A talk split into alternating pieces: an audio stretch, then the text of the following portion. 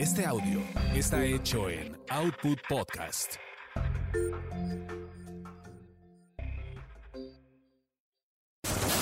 Eso te pasa por terapia políticamente incorrecta.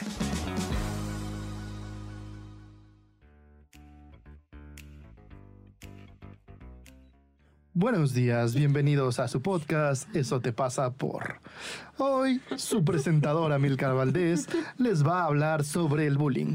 Estoy acompañado de personas sumamente bulliadoras que han transgredido mi integridad y mi orto en los últimos años y les voy a pedir a continuación que se presenten. Fabio Valdés. Adri Carrillo. Y Gabriel Ávila. Hola, a mí.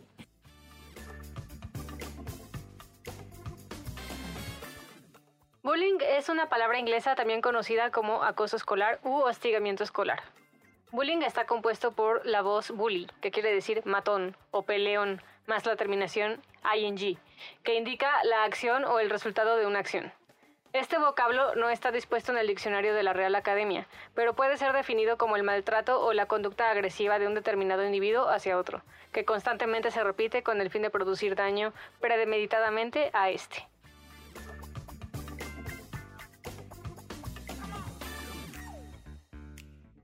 Y muy bien, después de esta bella cápsula, vamos a debatir sobre qué es el bullying. Ser un acosador escolar es visto como una de las cosas más tóxicas que hay. ¿Ustedes qué, qué opinan, compañeros expertos? En O sea, creo que hay un tema en el cual en general el bullying es una- visto como una cosa que está mal, que hay que, erradicarla, que en las escuelas tendríamos que tener gente que todo el mundo esté como cantando cosas bien bonitas y siendo bien lindos y no... ¿no? Bollo. Ajá. Pero, eh, pues sí, como que hay esta idea de la, la toxicidad viene del acoso escolar, ¿no? Y de la molestia escolar y de que te estén fregando a alguien más, o, ¿no? Y no estoy tan de acuerdo con eso, la verdad. Pero es una cosa que está muy vista en generalmente socialmente. O sea, yo no ubico una... Haciendo este guion, yo no ubico una página que haya sido como...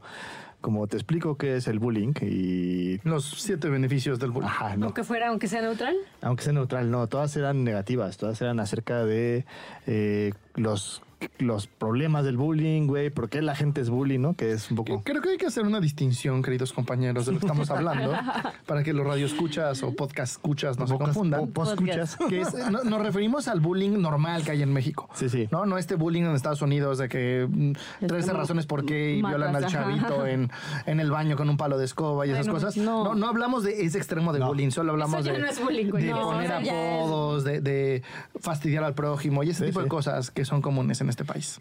¿Todos ustedes tuvieron apodos en la escuela? Yo sí, Uf. era Quasimodo. Quasimodo, ¿tú? Ah, no sé, no, no me acuerdo haber tenido. Gabriel, yo no iba a la escuela. No comía carne, ¿cómo crees que me voy a acordar de esas cosas? Es que el, punto es eso, que yo les ponía mute a los chamacos buleadores, o sea, porque me A mí se me molestaban hace que mucho. tú eras de las bully, man. No, yo me buleaban, o sea, Yo, ¿Y ¿en por qué? ¿Cómo no ¿De te verdad? acuerdas de tus apodos? A mí se me hace. En mi experiencia, cuando alguien no se acuerda de, de los bullies de su escuela es porque fue el bully. No. Gabriela, no, no, ¿fuiste no, la no, bully? No, no fui el bully, Y no. aparte, sí tienes como la personalidad. Seguro se acababa besando con los bullies así como, Ah, como sí. se besó con el asaltante. Eso, si no sí. saben esta historia, vayan a Eso te pasa por borracho, no, no. donde Gaby cuenta cómo la iban a asaltar y por borracha acabó sacándole un beso al asaltante. Le robó ella él un beso. No, él, él me robó a mí. No lo contaste así, mana. No, Ya estás cambiando la historia. Sí. Bueno, pero entonces no tenías apodo. según yo no. Yo tenía Es que yo varios. era medio, este, como, como aburrida. O sea, yo me acuerdo Eras. que cuando... Hay cosas que no cambian con los años. Algunas cosas sigo siendo aburrida. Eh, pero sí, yo no me acuerdo hacer la, la buleadora ni la ¿Tú que tenías apodos, Javier? Varios. A ver. A ver. El moco, el cargajín. Eso era cuando era niño. El este sucio, Don Mugres, el Ecoloco. Qué loco. Ajá, eso era cuando era niño. Y ya más. Tu mamá te mandaba a la escuela sin bañar. Eh, digamos que la Poquito. higiene nunca fue la cosa más fuerte de nuestro hogar. Ah, Eh, ah, acompañado de Hasta que de mi baja eh, capacidad de socialización hizo que fuera una época difícil para mí. Y con que no le gustaba levantarse temprano, entonces no se bañaba. Ah, también.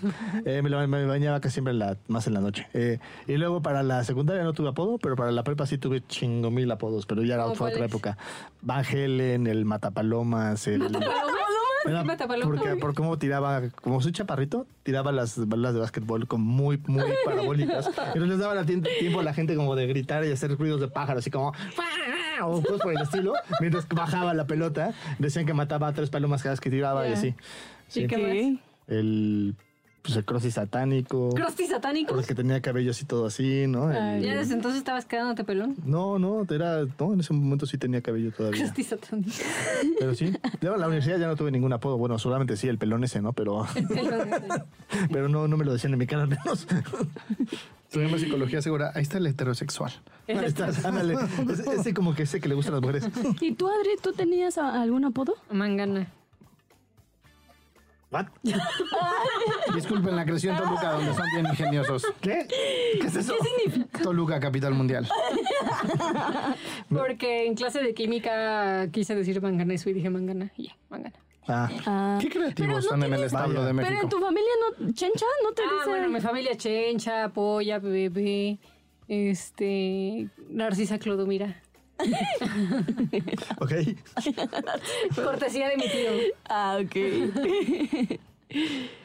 o sea, en resumen, yo soy la única. aburrida. Ajá, yo soy sabía. La aburrida. única aburrida. Sí, sí, sí. Bueno, pero el bullying es más que poner apodos, ¿no? Eh, Sí. Creo que lo que yo he visto y la razón por la cual está tan satanizado es porque se asocia a la violencia, ¿no? A historias de abuso en familias, a otras este, maravillosas atrocidades de ese estilo, o incluso ya se asocia como con lo que ocurre en Estados Unidos, de gente que eh, fueron bulleados mucho tiempo y de repente pues algo les pasa y matan gente, ¿no? No, pero insisto, el, el no. bullying que ellos llevan sí, Sí, sí. incluye Es extre- o sea, violaciones, sí, golpizas, pinches, o sea, es, Estoy es- totalmente de acuerdo contigo, pero creo que esta cultura anti-bullying viene más que nada de, de ese contexto. Sí. ¿no? O sea, aquí en México es raro eh, un contexto en el que no haya este tipo como... ¿Cómo? ¿Chamaqueo se dice? O sea, Sí. como, como pues que te estás tirando carrilla. Eso que se dice. Carrilla, sí. Es, es- Ese es, ese, ese es viejo, ¿no? pero además sí se le pone como este tema de, no sé, yo viendo el, co- como la gente que me bulleaba, siendo yo eh, mexicano, pues no era que porque su familia estuviera rota, güey. O sea, no era como que el, papá los golpeaba y entonces la mamá era una prostituta y vivían en una de esas este, trailers o, ¿qué digo? El equivalente sería como una choza de lámina aquí, ¿no? O, este, no, o sea, era gente bien, como dos papás, güey, clase media, educados, ¿no? Yo sí, cuando me cambiaron a la escuela de gobierno, sí eran, pues prácticamente en la mañana, en el recreo y en la tarde me pegaban. Pero era muy, debo de reconocer que era, como siempre eran tiros limpios, ¿no? Era uno a uno. Y pues yo primero no metía las manos hasta que de repente me di cuenta que si era lo que quisiera me iban a pegar. Y entonces ahí fue donde aprendí a pelear. Y pues con, con de tres a cinco peleas diarias uno aprende Eso bien. suena como, como club de la pelea versión. Había, o sea, sabemos por qué te ¿Te pegaban. Pues porque yo era el güerito, tenía una clase más acomodada que ellos y entonces eran como resentidos. Y yo asumo que también era como, pues llegaban encabronados y pues se desquitaban con el que no iba a hacer nada hasta que empezó a hacer. Ok, o sea, digamos que en tu experiencia, eh, al menos ese tipo de bullying aquí tiene que ver más con un resentimiento social que con un pedo sistémico de violencia en casa. Sí. Sí. Eh, pues sí, yo me acuerdo que hasta, o sea, en mi casa que eran todos como del mismo nivel. O sea, pobres. O sea, pobres, ajá, que no comen. este, sí, me acuerdo que había niñitos como de no, porque tú tienes, este, tu papá va por ti a. Pues, Tú tienes papá. Ajá, tú tienes. Ajá, o sea. No, Toma o sea, tus sí. putazos, tú sí, tienes tu sí, papá. sí era lo que dice a mí. O sea, veían lo que no tenías y entonces, o sea, si tú tenías un poquito más, entonces era como. Sí. Es motivo O sea, para que te putearan. acá O sea, es eh, putazos al que tiene más. al que tiene más. De lo que sea. De lo que sea. También, si tienes más grasa, putazos porque gordo. Ajá, porque gordo, porque te ves mal. O sea, Pero dicho sea en su defensa, o sea, nunca fue esta cosa gringa de te agarraron entre tres. No. Siempre eran tiros limpios. Bueno, yo en mi escuela, cuando iba a la secundaria, había, o sea, a mí me querían pegar 10 niñas. O sea, no era ¿Qué como. hiciste, Gabriela? ¿A quién le bajaste? Solo les bajé el novio a las 10. Seguro. Y mi cuenta me di. No es cierto, no. Mi amiguita, no sé, un día me dejó de hablar. Digo, hoy no, hoy, digo, si le rasco, puedo dar con qué. Pero este. A ver, báscale, que vamos al chiste completo. ¿Qué le ras?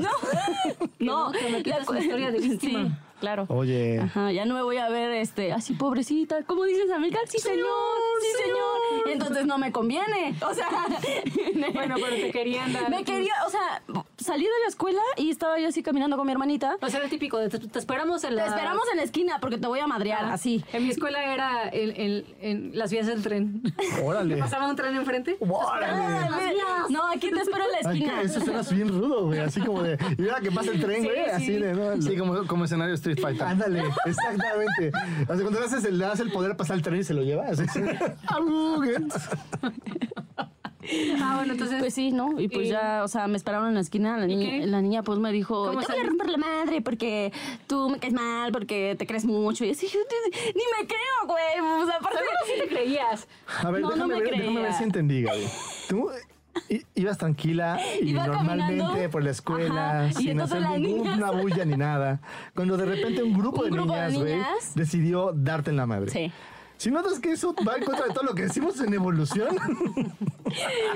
Sí. Pero bueno, muchachos, nos estamos desviando del tema central que es el bullying.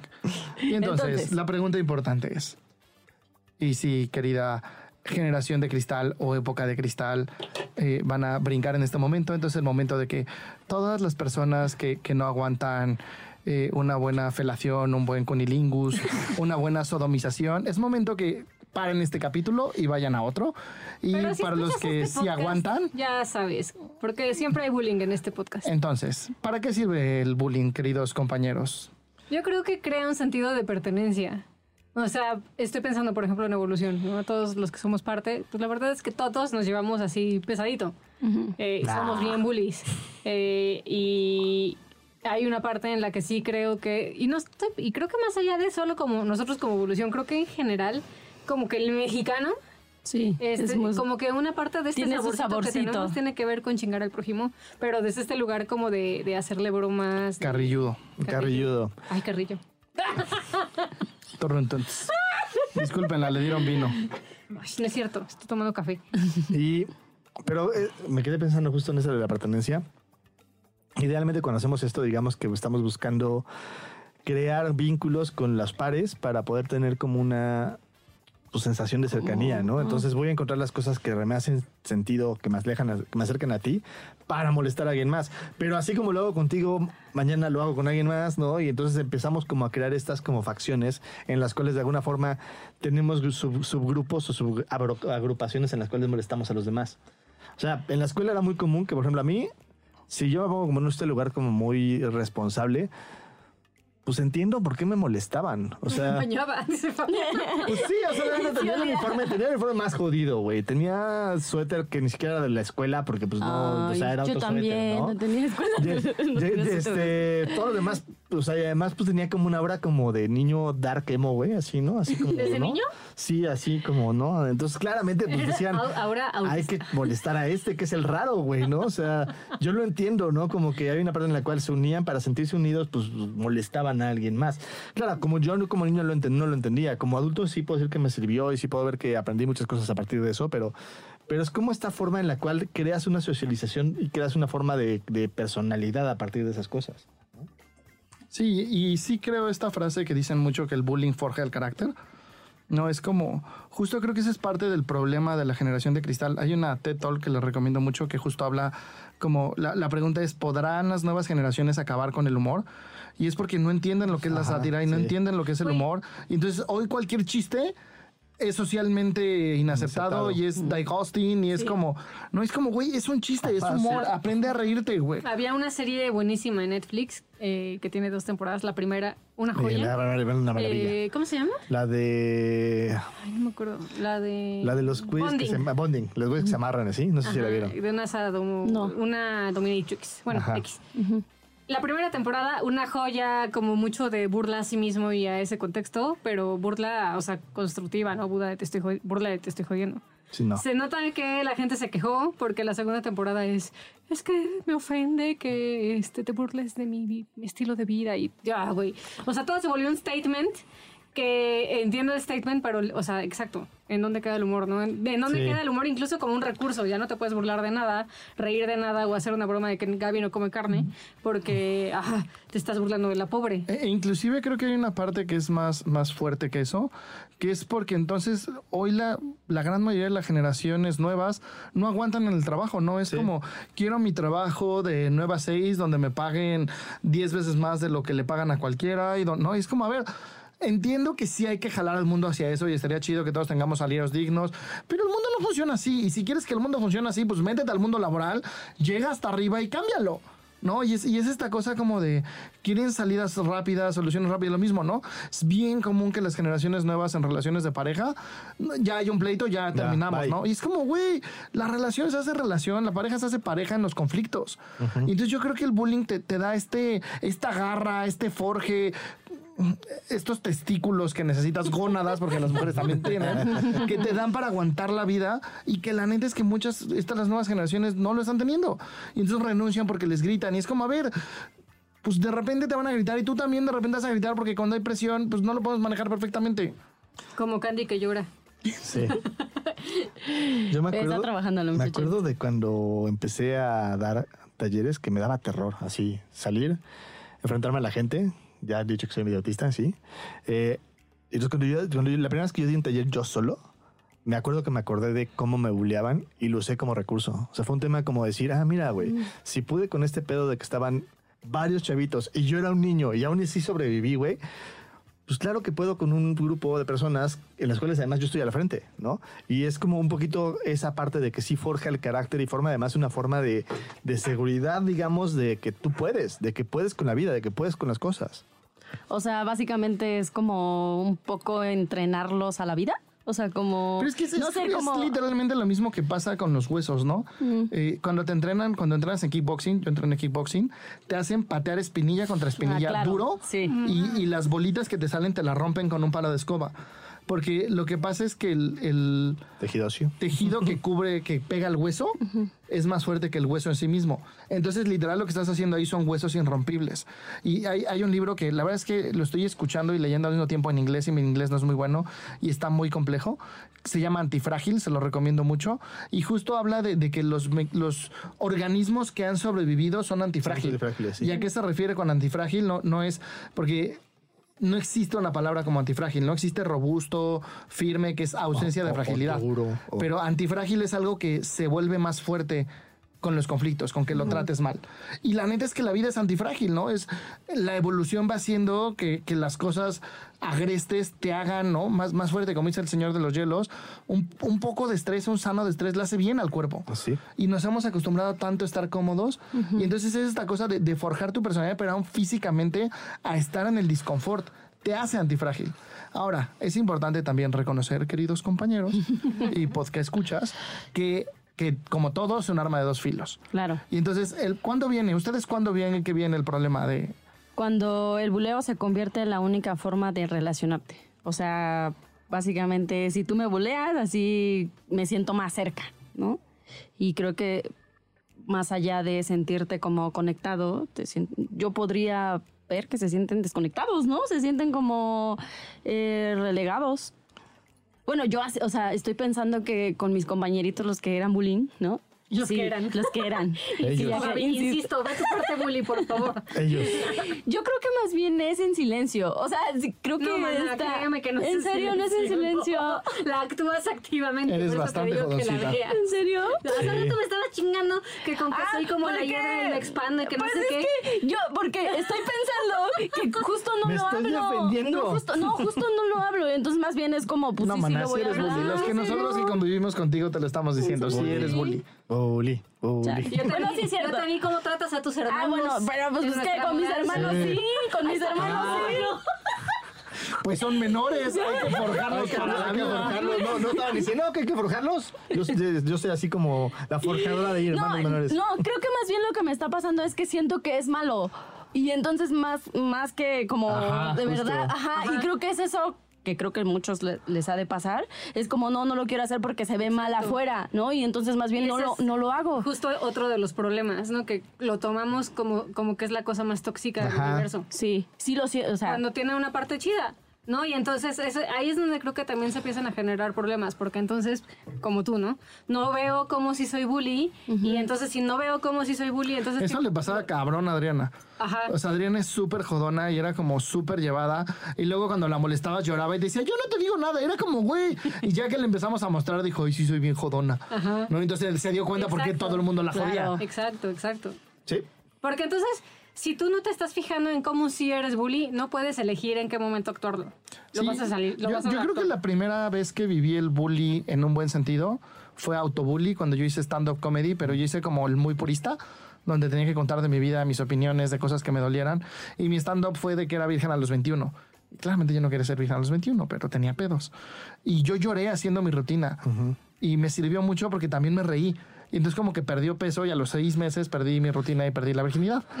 Bueno, como al año cacho porque me tardé en aflojarla a la chica. Pero ya fajé desnudo después de los seis meses, cosa que nunca había hecho a los 21, ¿no? Sí. Entonces es, es, es como, como esta parte, pero también he vivido la otra parte donde de repente te bulean de cosas que neta te duelen, que todavía no estás preparado y lo único que hace es que te enconches más. Sí. Sí. O sea, creo que ahí el tema tiene que ver con claramente el contexto, como lo hemos dicho, y como aprender a reconocer que a veces el, el bullying funciona para como hablar de conversaciones que son difíciles y abrir un poquito esa coraza si lo haces desde un lugar como de, de suavizar la situación, no de usarlo para, para realmente hacerte menos, ¿no? Como que, que la intención es muy importante ahí. Y una cosa que hacemos mucho nosotros, o sea, como todo, si lo sacas de contexto suena bien feo, ¿no? O sea, si yo una vez este, te cuento que estuvimos molestando a alguien, como a Gaby, que molestamos con no con tener hambre, pero a alguien más, con que pobrecito porque era el bueno y era la víctima así y perfecta y que todo el tiempo, y que ay, pobrecito que le pegaba a su mujer y no sé qué, suena, de fuera de contexto suena como que soy un hijo de la chingada. Pero ya que vemos el contexto de cómo era esta Que persona. además es algo que hace todo el mundo, ¿no? Últimamente es- sacan las cosas de contexto para tener permiso de ofenderse. Claro. Y el tema es que en el contexto le sirvió mucho a esta persona y además le, le pudo ver una parte de sí mismo muy agresiva que no se había dado cuenta si no hubiera sido por este buleo.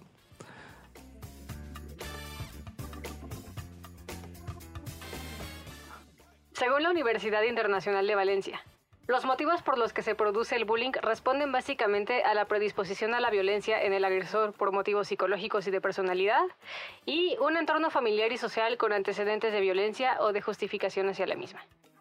Una deficiente pedagogía sobre, lo que es el bullying y el deber de denunciarlo puede empujar a los compañeros de la víctima a actuar como sujetos pasivos, reforzando de esta manera este deplorable comportamiento y ayudando a que se perpetúe, sin que se pueda ser atajado a tiempo por los profesores o padres.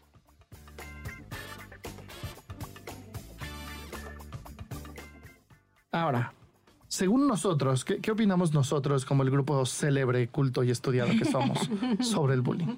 Yo creo que esta universidad se la turbopelizca en dice mamadas. Sí, yo creo, yo creo que se defecó fuera del recipiente. Sí, también. O sea, creo que hay una parte en la cual justo el, el tema del bullying eh, se le asocian muchas cosas porque como es algo que no podemos ver con mirada de una socialización completa, la vemos como una cosa tóxica que se tendría que quitar y por lo tanto le metemos muchas cosas que realmente provocan más agresión. Porque, a ver, yo tengo un chavito, ¿no? Y ese chavito no se puede comunicar en su casa o tiene problemas de socialización o le parece que un güey que tiene enfrente es bien raro y no se lo puede decir y se lo castiga y se le pone... Pues lo va a hacer peor en otro momento cuando no lo vean. O sea, es evidente. O sea, porque es, esa energía y esa comunicación y esa forma de cómo lo va a hacer y esa sensación no le estás llevando a que le entienda, que la vea, que le vea que le está pasando. O sea, en ese sentido, a lo mejor podría haber formas de buleo menos agresivas. Eso sí te lo puedo asegurar. Quitártelo por completo se me hace que es imposible. Eh, pero en ese sentido, sirve mucho más entender que la gente que está buleando lo hace más porque tiene una sensación de algo que le pasa con el otro, a que realmente es porque tiene pedos en casa y violencia y le justifican la violencia y lo, todo lo normalizan, porque además eso me encanta, normalizamos todo, ¿no? Y es como lo que normalizamos no lo vemos, pero lo que está, decimos que está normalizado, está súper, súper antinormalizado, ¿no? Pero Y, y creo que también es importante en esto que estábamos platicando de la antifragilidad. O sea, si no permites que haya, que inclusive entre los animales lo hay, o sea, es una cosa muy biológica, ¿no?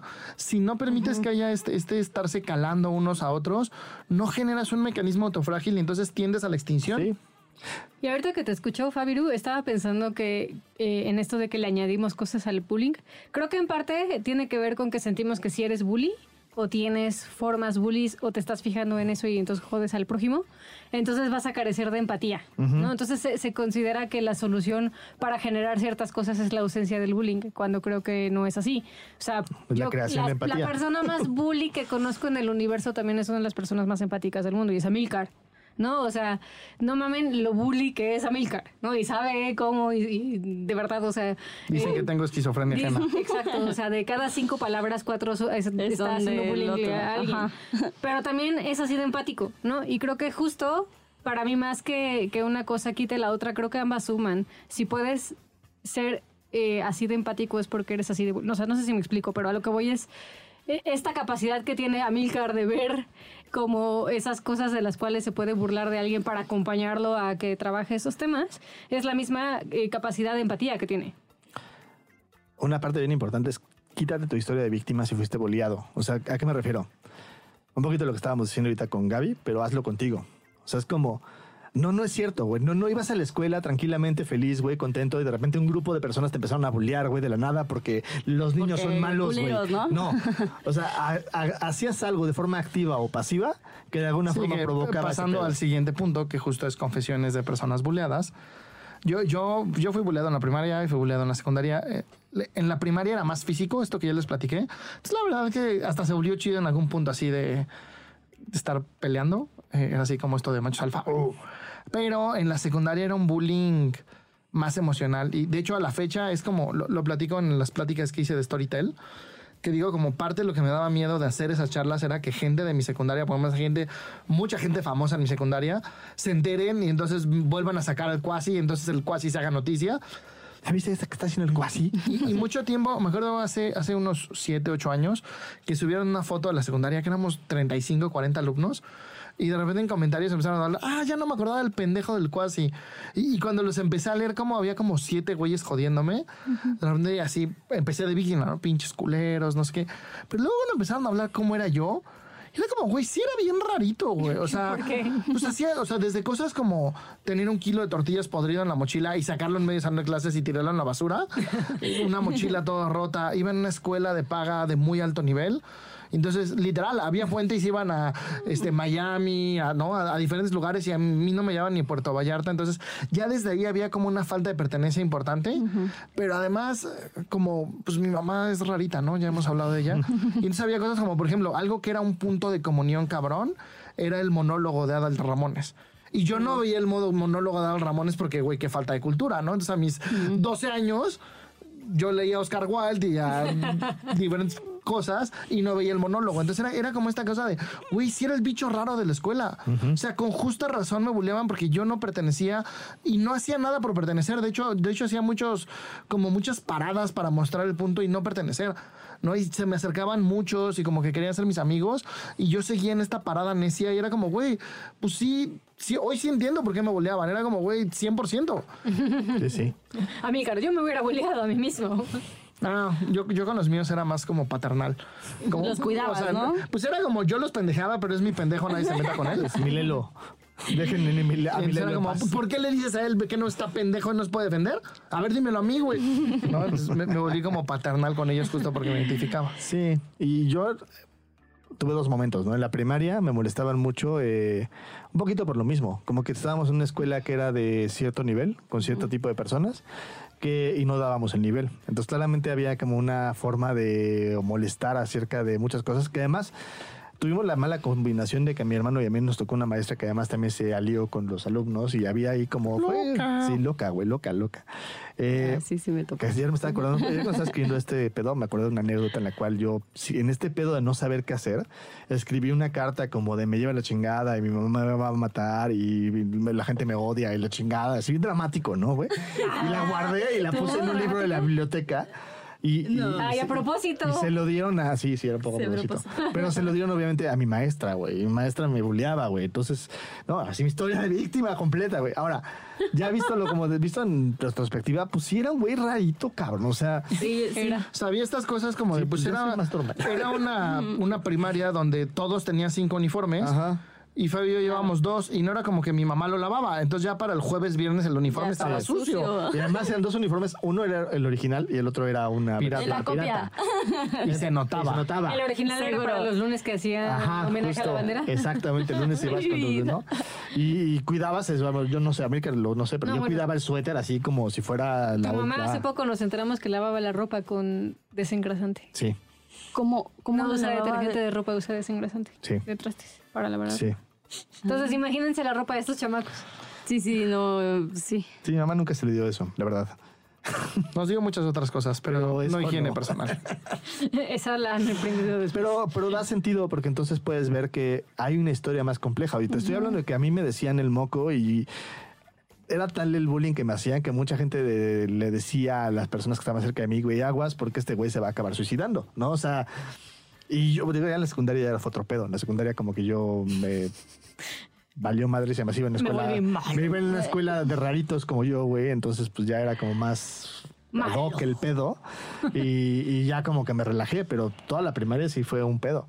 Eh, pero también puedo ver que no eran gente mala, o sea, no era como que, ay, el que me molestaba, güey, su La mamá maestra, le sí. pegaba, güey. Ella ¿no? era grande, Pues, sí. la- Ella la sabría maestra la estaba- historia. Traca, traca y seguro tenía una vida sí, bien jodida. seguro, estaba bien lastimadita. Mala dije. Sí, sí, sí. Sí, yo no creo que mala, pero sí estaba bien, lo- bien tocadita, güey, ¿no? Entonces, qué triste, ¿no? Ahora, ahora creo que otra cosa que es importante ver, como yo sí noto para qué me sirvió el bullying, ¿no? Es como hoy puedo ver en retrospectiva esas cosas y entonces puedo entender que no es dejar de ser tú, solo es seguir los códigos del espacio.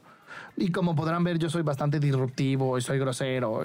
En las pláticas de Storytel tuvieron que editar porque de cada 10 palabras que decíamos eran groserías. Seguro. Pero aún así he ido como aprendiendo a relacionarme con el contexto, no decir cosas, no, porque, porque no tiene sentido ser disruptivo a lo pendejo. No, o sea, está chido ser disruptivo si tiene un sentido. Pero si solo lo haces por serlo, acaba siendo violento. Es esta frase que me cambió la vida, ¿no? Que es honestidad sin empatía solo es un pretexto más para ser violento. Porque era lo que yo me escudaba. Pues, ¿qué te estoy diciendo la neta? y era como, pues sí, güey, pero estoy siendo violento. Te puedo decir la neta de otras maneras. Entonces, como que todo ese bullying que, que sufrí me sirvió, uno, para darme cuenta de, de cómo era disruptivo a lo tonto en el espacio. Y dos, también para qué sienten los buleados, ¿no? Entonces es como esto que decía que soy bien empático. Yo sí noto cuando a alguien le duele lo que estoy diciendo, paro y luego me acerco y le digo, güey, ¿qué pasó? ¿No? ¿Qué, qué pasa con este tema que sí noto que, que te puso mal o te pusiste a la defensiva o bla, bla, bla? Y eso era algo antes que no hacía, ¿no? La gente literal me tenía miedo porque yo así... Como hipopótamo. Lo sodomizaba y no me daba cuenta hasta que había sangre, ¿no? Entonces, ups. estaba pinche. Entonces no es todo malo. Fíjense que ahorita que estamos hablando de esto, o sea, me cayó el 20 que decías tú, Adri, ¿no? De, de notar el bullying, ¿no? Cuando estoy siendo bulleada, o sea, cuando... Buleadora, cuando mana, buleadora. cuando estoy siendo bulleadora. Y como, pues, aprenderlo a usar a nuestro favor, como todo lo que decimos, ¿no? Vaya, Gaby Siempre tiene hay... un punto ciego. Uno. Uno. Solo Sí, uno. pues soy imperfecta. o sea, Bien no. imperfecta, mana. Hay grados. Sí, me está. La neta, no sé cómo Ay, sobrevives. pues porque... Porque la tiene vida- amigos que la porque cuidamos. vida, sí, porque... Tuvo la nena me forjan.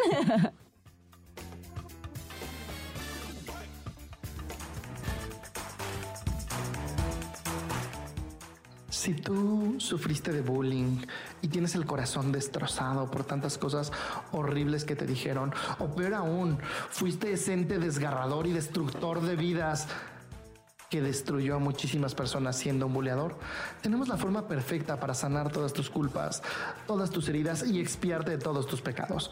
Ve a www.patreon.com diagonal evolución T y cáete con una lanita y salva tus pescados. Pescados, también los pecados. Un dólar, tres dólares, cinco dólares, treinta y cinco dólares y te llevas un premio. Y participa para que esto siga creciendo y podamos hacer más cosas para darte gusto también. Y pescados.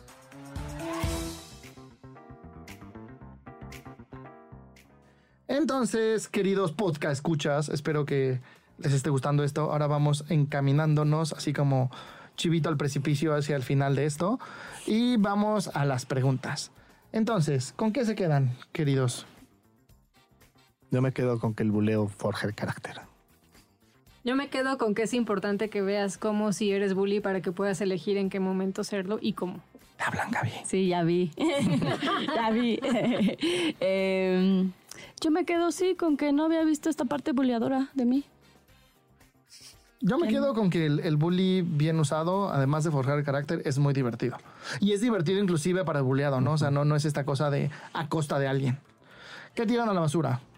Yo tiro a la basura la sobresimplificación, explicación bien tonta de por qué la gente bulea en vez de ver como más causas y más fondo de eso. Yo tiro a la basura la idea de que las, eh, quitar el bullying es la solución para generar empatía. Yo tiro a la basura como solo, como criticar sin saber, o sea, sin ver la otra cara de la moneda del bullying. Yo, yo tiro a la basura como mi lentitud. Había pensado que tiraba a la basura. Yo, yo tiro a la basura como esta idea absurda de, de no ver el contexto completo del bullying. Y ahora, ¿qué ponen en un altar? Yo pongo un altar a nosotros que somos bien valientes y hablamos de estos temas políticamente incorrectos y rompemos esquemas, espero, idealmente. Chan, chan, chan, con nuestros millones de podcast escuchas. Pronto, pronto miles de millones, chavo. Yo pongo en un altar que el bullying eh, también puede ser sinónimo de empatía. Yo pongo en un altar el bullying de Amilcar porque es muy chistoso. Yo pongo en un altar justo el concepto de antifrágil y cómo el bullying es un proceso para llegar a él. Y ya me acordé que iba a tirar a la basura a todos los blanditos con la piel delgada que no aguantan una broma y que no entienden el sentido del humor y que quieren tapizar el mundo en vez de ponerse pantuflas, así directito, así en el amilcariato al paredón todos. Aquí van algunas palabras que quiero pueden un incomodarte. ejemplo de eso. Negro, Para gordo, negro. feo, Estúpido. estúpido. Bien, ya. Este, nada más. Bueno, X ya. ¿Qué? No, quería poner un ejemplo, pero ya, ya se acabó. Ya. Dos días después. Bye.